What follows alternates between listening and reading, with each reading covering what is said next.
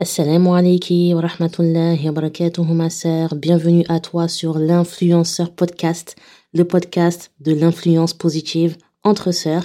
Ici, Inch'Allah, euh, tu retrouveras des rappels religieux à destination des femmes sur la base du Coran et de la Sunna selon la compréhension des pieux prédécesseurs. Et tu verras que de temps en temps, ça m'arrive d'aborder des sujets un petit peu plus personnels. Mais le thème principal, c'est le rappel. Donc vraiment ma sœur, n'hésite pas à partager, à mettre des étoiles, à commenter si tu as apprécié et également à me suivre sur mes réseaux sociaux. Barakallahu fiki. Avant de commencer l'épisode, ma sœur, je dois te faire un petit erratum. En fait, vers la fin de l'épisode, il y a une petite erreur quand je parle du moment où le prophète sallam, il a enlacé une dernière fois ses enfants, Al-Hassan et Al-Hussein. En fait, c'est une erreur parce que euh, Al-Hassan et Al-Hussein, ils sont morts en bas âge. Euh, moi, je me suis référé au livre Le, nectar cacheté de Al-Mubarak Fouri. Et en fait, euh, bah, dans le livre, c'est ce qui est noté. Vu que moi, je fais du paratexte, en fait, hein, c'est ce que, ce que j'ai dit, je le reprends de, de ce livre. Et c'est une erreur, en fait, qui est à la page 681. Donc voilà, Al-Hassan et Al-Hussein, ils sont morts en bas âge. Donc voilà, c'est une petite erreur de ma part. Voilà, voilà. Bonne écoute, ma sœur. Alors, dans le podcast précédent, ma sœur, je t'avais fait un rappel sur la mort. Euh, D'ailleurs, j'espère que vraiment, voilà, tu as apprécié ce rappel et que bah ça t'a fait réfléchir. Et du coup, euh, je ne pouvais pas parler de la mort sans te parler euh, de la mort du meilleur des hommes, de notre prophète bien-aimé Mohammed sallallahu alayhi wa sallam. Moi, personnellement, la mort du prophète, à chaque fois que j'en parle ou que j'en entends parler ou que je la lis, ça me fait pleurer. C'est, c'est automatique. Et euh, même quand j'avais fait le rappel euh, en présentiel sur la mort et que du coup je suis arrivée au moment où euh, je devais parler de sa mort, mes larmes sont montées toutes seules. Subhanallah. Tellement que c'est, c'est bouleversant le fait de s'imaginer ces derniers instants, la manière dont dont il a souffert, la grande tristesse aussi que sa mort elle a engendré. Moi, je trouve ça vraiment euh, poignant. Mais là, vu que c'est un podcast, ça va.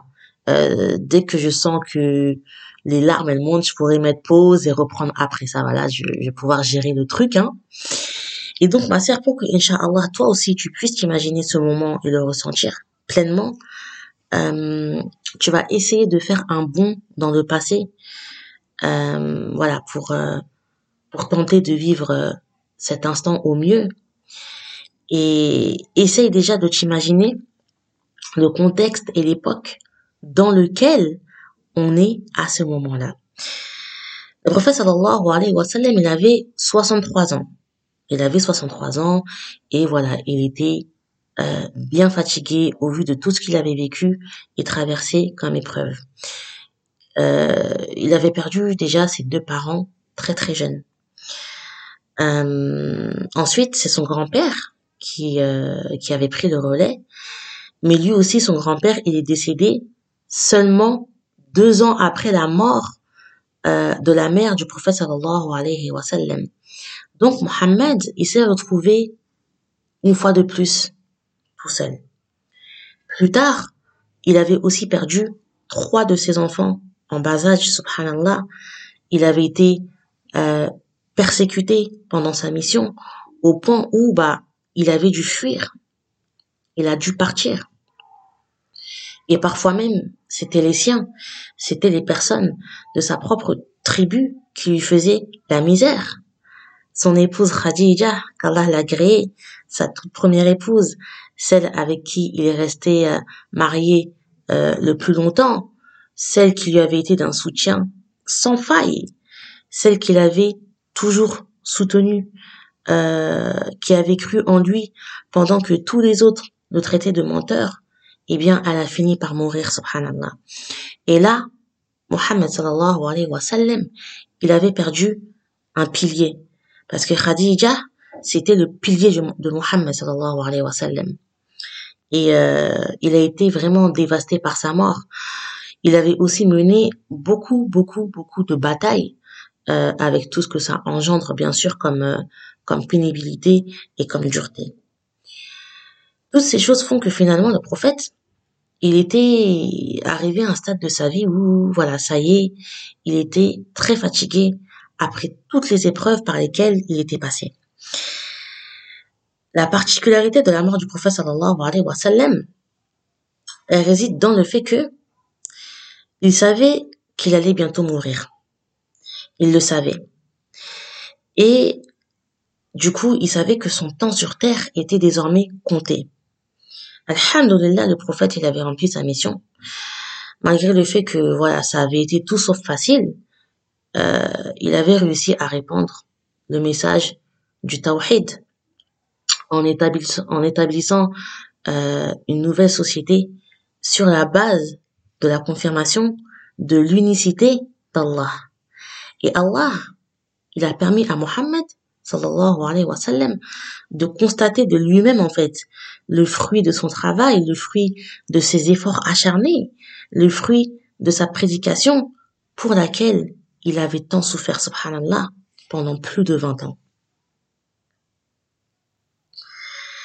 C'est en 10 de l'Égypte que le prophète sallallahu alayhi wa sallam, il a entrepris euh, son pèlerinage d'adieu euh, qu'on dit en arabe Hajjatul Wada'. Le prophète sallallahu alayhi wa sallam, il a prononcé son dernier sermon au cours du Hajj euh, de l'an 632, au neuvième jour du mois de Dhul dans lequel on se trouve actuellement ma sœur. Et il a fait son discours euh, en se tenant sur le mont Arafah devant des milliers de musulmans. Juste essaye de t'imaginer euh, ce moment-là, subhanallah. Et là, je vais te lire une petite partie hein, de son discours parce qu'il est long, euh, que tu peux retrouver euh, très facilement dans les livres de biographie du prophète. Moi, j'ai pris celui qui est dans le nectar cacheté. Voilà. Donc, dans une partie de son discours, le prophète sallallahu alayhi wa sallam, il a dit, Ô gens, aucun prophète ne viendra après moi et aucune communauté ne vous succédera. Aussi, adorez votre Seigneur. Acquittez-vous des cinq prières quotidiennes, jeûnez le mois de Ramadan, prélevez la zakat sur vos biens de votre plein gré, accomplissez le pèlerinage à la maison de votre Seigneur. Obéissez aux détenteurs du pouvoir parmi vous. Si vous faites cela, vous entrerez dans le paradis de votre Seigneur. Et si l'on vous posait des questions sur moi, que diriez-vous? Ils répondirent, nous témoignons que tu as transmis le message, que tu t'es acquitté de ta mission et que tu as conseillé la communauté. Et levant son index vers le ciel et le pointant ensuite en direction de la foule, il dit, Ô Allah, sois témoin, ô Allah, sois témoin, ô Allah, sois témoin. Et ça, c'est rapporté par Muslim. Et à peine le prophète, il a eu le temps de terminer son discours, que le verset 3 de la sourate Al-Ma'idah a été révélé, et dans lequel Allah il dit, Aujourd'hui, j'ai parachevé pour vous votre religion, et accompli sur vous mon bienfait. Et j'agrée l'islam comme religion pour vous, si quelqu'un est contraint par la faim, sans inclination vers le péché, alors Allah est pardonneur et miséricordieux.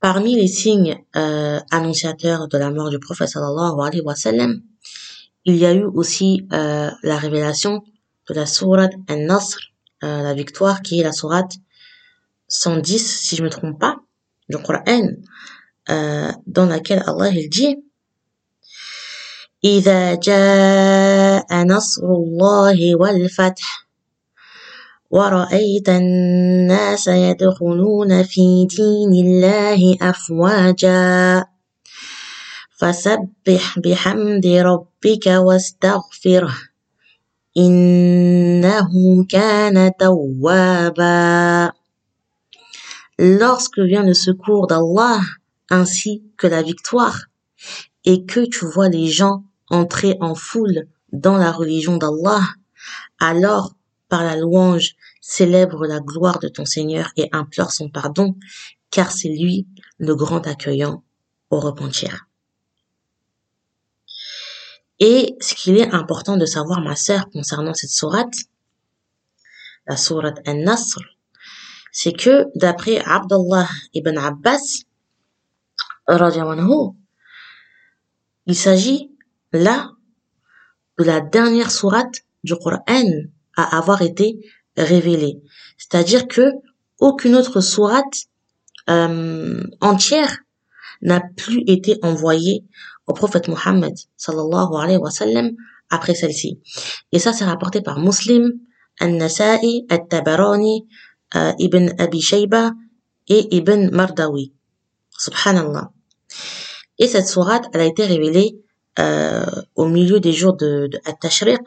Donc At-Tashriq, ça correspond au 11e, au 12e et au 13e jour de Dhul Hijjah. Ibn Abbas, lui, il a dit que lorsque cette sourate, elle a été révélée à Muhammad sallallahu euh, le prophète, en fait, il disait qu'il avait été informé de sa mort prochaine et que son heure approchait. Et ça, c'est rapporté dans le Musnad de Ahmed par Ibn Jarir, par Ibn Munzir et par Ibn Mardawi. Et euh, Abdullah ibn Abbas, encore une fois, il a dit que à la révélation de cette sourate, le prophète sallallahu alayhi wa sallam comprit qu'Allah l'informait de son départ de ce monde.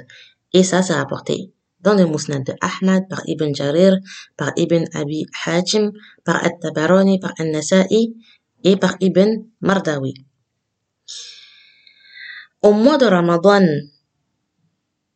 de la dixième année de l'Égypte, le prophète sallallahu alayhi wa sallam, il avait effectué euh, une retraite spirituelle longue de 20 jours, alors que habituellement, il se retirait que pendant 10 jours. L'ange Jibril, il a écouté deux fois sa récitation complète du Coran pendant ce même mois, alors que euh, habituellement, le prophète sallallahu alayhi wa sallam, il ne récitait le Coran qu'une seule fois durant le mois de Ramadan. Donc une fois encore, ça, c'était des signes avant-coureurs de sa fin.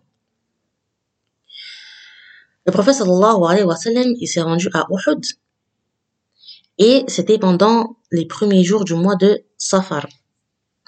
Il a effectué une prière d'adieu euh, à l'attention, non, à l'attention? Oui, à l'attention, pas à l'intention. À l'attention, pardon, des martyrs. Et il a fait un discours dans lequel il a dit, je vous devance dans l'au-delà et je serai témoin de vos, actes. Par Allah, je ne crains pas que vous redeveniez polythéiste après moi, mais que vous vous querelliez au sujet des richesses de ce bas monde. Ça, c'est rapporté par Al-Bukhari. Et enfin, au cours d'une nuit, le prophète il s'est rendu au cimetière d'Al-Baqiyah. Il s'est rendu dans ce cimetière et il a imploré le pardon d'Allah en faveur des habitants des tombeaux, donc en faveur des morts. Le lundi 29 du mois de Safar, alors que le prophète sallallahu alayhi wa sallam, il revenait d'un enterrement, subhanallah, il a été pris euh, d'un violent mal de tête. Et sa température corporelle, elle avait commencé euh, à augmenter au point où le turban qu'il portait sur sa tête, il était devenu brûlant. Et il a continué à diriger la prière pendant environ une dizaine de jours malgré la maladie. Et euh, il est resté malade comme ça pendant à peu près deux semaines. Alors que, subhanallah, son état était en train de se dégrader, mais à vue d'œil et très fortement, le prophète sallallahu alayhi wa sallam, il a demandé à ses épouses, chez laquelle d'entre vous irai-je demain? Où irai-je demain? Il leur avait demandé euh, avec insistance. Et donc, elles ont compris où est-ce que Mohammed sallallahu alayhi wa sallam, il voulait aller et euh, elles lui ont laissé le choix d'aller euh, chez l'épouse euh, de son choix. Donc, il est parti chez Aisha. C'est Al-Fadl ibn Abbas et euh, Ali ibn Abu Talib qui ont aidé le prophète à se rendre chez Aisha tellement que subhanallah, il était faible, il était mal en point. Et c'est chez Aisha que le prophète, il a passé la dernière semaine de sa vie. Durant cette période, Aisha, elle lui récitait sans cesse, sans cesse, sans cesse les sourates Al-Falaq et An-Nas et aussi euh, des invocations que le prophète sallallahu alayhi wa sallam lui avait apprises. Et ensuite, elle soufflait sur les mains du prophète avant de les passer sur son corps au prophète, dans l'espoir que son état s'améliore. Cinq jours avant sa mort, la température du prophète, elle avait tellement augmenté, elle était si élevée que subhanallah, il est tombé au sol. Il s'est évanoui. Et en fait, sa température, elle ne faisait qu'augmenter. Et ça prouvait à quel point sa maladie, en fait, elle était grave. Donc, il a ordonné le prophète qu'on verse sur lui sept outres d'eau pour, voilà, essayer euh, de le rafraîchir et de le soulager un peu. Malgré sa douleur, malgré sa fatigue, malgré sa souffrance, le prophète sallallahu alayhi wa sallam, il a dirigé toutes les prières en commun jusqu'au jeudi 8 du mois de Rabi' al-Awwal, soit quatre jours avant sa mort. La dernière et ultime prière en commun qu'il a dirigée, c'était celle du Maghrib, du 8 du mois de Rabi' al-Awwal. Et dans cette ultime prière qu'il avait dirigée, il avait récité la sourate al-Mursalat. Une fois l'heure du Aïcha arrivée, le prophète sallallahu alayhi wa sallam, il était incapable de sortir pour se rendre à la mosquée. Et Aïcha, elle ne rapporte que le prophète a demandé est-ce que les gens ont prié? On lui a répondu non, pas encore, ils t'attendent. Il a alors fait ses ablutions, il a tenté de se lever, mais il s'est évanoui. Quand il a repris connaissance, il a de nouveau demandé les gens ont-ils effectué la prière? Et puis, la même chose se répéta deux fois. Finalement, le prophète sallallahu alayhi wa sallam, voyant que il n'aurait pas la force de diriger la prière, il, désigna Abu Bakr pour la diriger à sa place. Et à partir de ce moment, Abu Bakr dirigea toutes les autres prières en commun. Et ça, c'est rapporté par Al-Bukhari. Le samedi ou le dimanche suivant, Allahu A'lam, le prophète sallallahu alayhi wa sallam, il avait eu comme un petit regain d'énergie. Et donc, il s'est senti suffisamment en forme pour aller prier. Mais comme il était quand même faible, en fait, il sortait appuyé sur deux hommes afin de pouvoir effectuer sa prière aux côtés de Abu Bakr. La veille de sa mort, le prophète sallallahu alayhi, wa sallam, il a affranchi euh, ses esclaves qui n'avaient pas encore été libérés. Il a donné en aumône les sept derniers dinars qui lui restaient. En fait, il avait donné en aumône et en cadeau tout ce qui lui restait. Au point où Aïcha, elle avait dû emprunter de l'huile à sa voisine pour euh, allumer sa lampe tellement que le prophète sallallahu alayhi wa sallam, il avait tout donné aux autres. Anas ibn Malik, il nous raconte que le jour de sa mort, alors que les musulmans, ils étaient en train d'accomplir la prière du Fajr, dirigée par Abu Bakr, ils ont été surpris de voir le prophète sallallahu alayhi wa sallam soulever le rideau de la chambre de Aïcha. Et le prophète sallallahu alayhi wa sallam, il est resté là, à les regarder, alors qu'ils étaient en prière, bien alignés. Et euh, subhanallah, il a souri. C'est-à-dire que il les a regardés avec fierté et satisfaction. Donc Abu Bakr, lui, il a eu, euh, il a reculé en fait pour se fondre dans le premier rang et euh, laisser la place pour que le prophète sallallahu alayhi wa sallam, il dirige la prière. Sauf que il leur a fait signe de continuer leur prière et lui, il est retourné dans sa chambre sans savoir que subhanallah euh, bah, il n'allait pas vivre jusqu'à l'heure de la prière suivante, c'est-à-dire le Dhuhr. Et ce récit, il est rapporté par Al-Bukhari. Sa fille Fatima a fait partie des personnes qui ont aussi assisté au dernier moment euh, de vie du prophète sallallahu alayhi wa sallam. Elle a, elle aussi, été témoin de la grande douleur qui affectait son père et elle a vu la terrible souffrance dans laquelle le prophète était, subhanallah.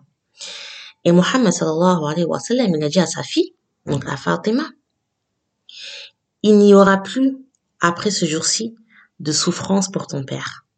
Et ça, c'est rapporté par Al-Bukhari. Ensuite, sentant que, ça y est, sa mort, elle était vraiment imminente et que ce n'était vraiment plus qu'une question de quelques heures tout au plus, il a demandé à ce que ses fils Al-Hassan et Al-Hussein y soient amenés. Il les a embrassés une dernière fois.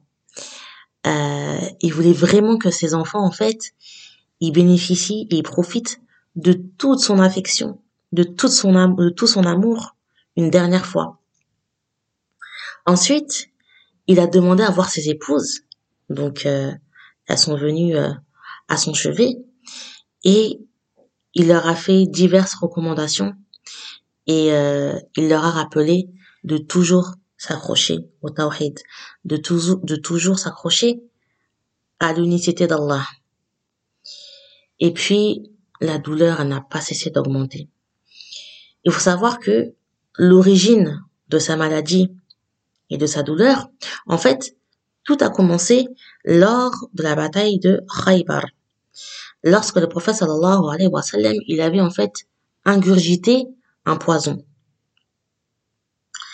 Pendant cette bataille, euh, en fait, les musulmans, ils avaient remporté la victoire euh, face aux juifs. Et pour se venger, eh bien, il y avait une jeune fille juive du nom de Zainab, qui en fait avait monté un stratagème pour empoiser le prophète sallallahu alayhi wa sallam. Donc cette, cette jeune fille, Zainab, ce qu'elle a fait, c'est que elle s'est renseignée sur le prophète, elle s'est renseignée sur ses habitudes, sur ce qu'il aimait manger, et elle a appris que Mohammed sallallahu alayhi wa sallam, il appréciait énormément la viande de mouton, et plus particulièrement euh, la partie du jarret et de l'épaule de mouton. Donc, une fois que Zainab, la juive, elle a eu cette euh, information clé, qu'est-ce qu'elle a fait? Elle a égorgé un mouton, elle l'a cuisiné et elle a introduit du poison dedans. Et Zainab, elle avait dit au prophète que si vraiment il était le messager d'Allah, alors Allah le protégerait et que le poison qu'il a ingurgité ne pourrait pas lui nuire. Tandis que si voilà, euh, il s'avérait être un menteur, eh bien, il mourrait incessamment sous peu et que les gens se réjouiraient de sa mort. Et donc Zainab, elle a poursuivi en disant, j'ai maintenant la preuve de ta véracité et je te prends à témoin qu'il n'y a de divinité qu'Allah et que tu es Mohammed, le messager d'Allah, je suis ta religion. Et donc, Zainab la juive, elle s'est convertie à l'islam parce qu'en fait, le prophète sallallahu alayhi wa sallam, il est mort trois ans après avoir été empoisonné. Donc, ça a laissé le temps à Zainab d'être convaincue par le fait que Mohammed sallallahu alayhi wa sallam était bel, était bel et bien le messager d'Allah. Au moment de sa mort, le prophète sallallahu alayhi wa sallam, il a ressenti les effets euh, de ce poison. Et il a dit à Aïcha, je ressens encore la, souffrance que m'a fait éprouver la nourriture que j'ai mangée à Khaybar. L'heure est venue pour moi de périr sous l'effet de ce poison. Et ça, c'est rapporté par Al-Bukhari. Donc, lorsque ces derniers instants se sont fait ressentir, Aïcha, euh, elle a appuyé la tête du prophète sallallahu alayhi wa sallam contre elle. C'est-à-dire que il avait sa tête entre le menton et la poitrine de Aïcha. Et il avait une petite bassine d'eau à côté de lui dans laquelle il trempait sa main et euh, il l'a passée sur son visage en disant La ilaha illallah innal mawta sakrat. Il n'y a de divinité si ce n'est Allah. Certes, la mort comporte des affres. Et c'est en référence à ce moment-là que Aisha, elle a dit, je n'envie personne pour la facilité de sa mort après avoir assisté à la dureté de la mort du prophète sallallahu alayhi wa sallam. Et ça, c'est rapporté par At-Tirmidhi et c'est un hadith que je t'avais cité également euh, dans le rappel euh, sur la mort. Et les tout derniers mots de Muhammad sallallahu alayhi wa sallam ont été aux côtés de ceux comblés de ta grâce, ainsi qu'avec les prophètes, les véridiques, les martyrs, les bienfaisants. Ô Allah, pardonne-moi, fais-moi miséricorde et fais-moi rejoindre la compagnie suprême. Et ça, c'est rapporté par Al-Bukhari. Il a répété cette parole trois fois de suite. Et puis, il a laissé tomber sa main et il s'est éteint. Et là, tu vois, subhanallah, j'ai encore les larmes qui montent, ma sœur. Mais c'est pas grave. Pour plus d'authenticité, je vais, euh, je vais laisser, euh, je vais pas couper. Je vais pas couper le moment. Inna lillahi wa inna ilayhi raji'un. À Allah nous appartenons et à lui euh, nous retournerons. Et Muhammad sallallahu alayhi wa sallam, il a rejoint son Seigneur euh, le lundi 12 du mois de Rabi'a al-Awwal lors de la onzième année de l'Égypte. Et ça s'est passé en fin de matinée. Et Mohammed sallallahu alayhi wa sallam, il était âgé de 63 ans et 4 jours. Anas, il a dit, je n'ai jamais connu de jour meilleur et plus radieux que ce jour où le messager d'Allah est venu parmi nous et je n'ai jamais connu de jour plus sombre que celui de sa mort. Et ça, c'est rapporté dans Mishkat al-Masabi. Omar, lui, il a été tellement choqué et bouleversé par la mort du prophète sallallahu alayhi wa sallam, qui était aussi euh, son meilleur ami et son compagnon, qu'il a failli en perdre la raison. Il n'arrivait pas à croire que le prophète sallallahu alayhi wa sallam était mort, au point où il a dit, certains hypocrites prétendent que le messager d'Allah est mort alors qu'il n'en est rien. L'envoyé d'Allah s'en est allé auprès de son Seigneur, de la même façon que l'a fait Moussa.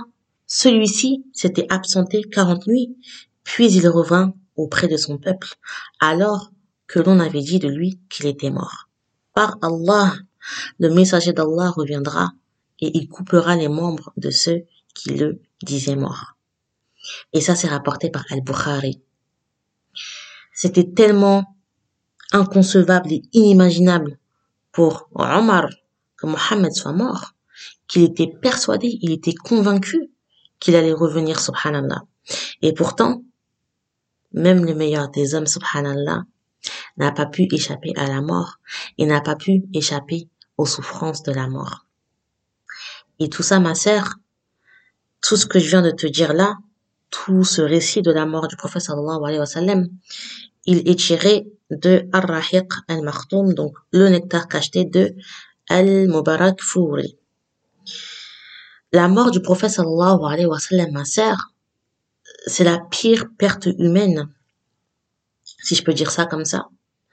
Mais euh, ce qu'il faut retenir, c'est qu'il est mort en ayant euh, rempli et accompli sa mission. Aujourd'hui, l'islam, subhanallah, c'est la première religion au monde et tout ça par la cause de Muhammad sallallahu alayhi wa sallam. Et l'islam s'est répandu aux quatre coins de la terre, subhanallah. C'est-à-dire que il n'a pas fait tout ça en vain. Il est mort et il a laissé euh, le meilleur des héritages sur terre à l'ensemble de l'humanité, l'islam. Alhamdulillah. Donc j'espère ma sœur que que ce podcast euh, va te plaire aussi, inshallah également.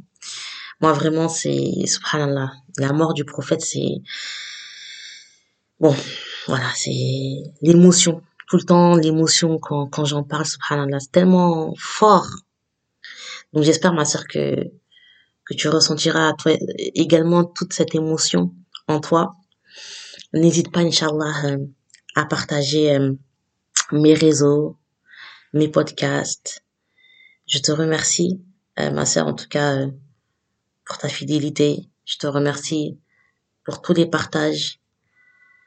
وسبحانك اللهم بحمدك نشهد أن لا إله إلا أنت نستغفرك ونتوب إليك والسلام عليك ورحمة الله وبركاته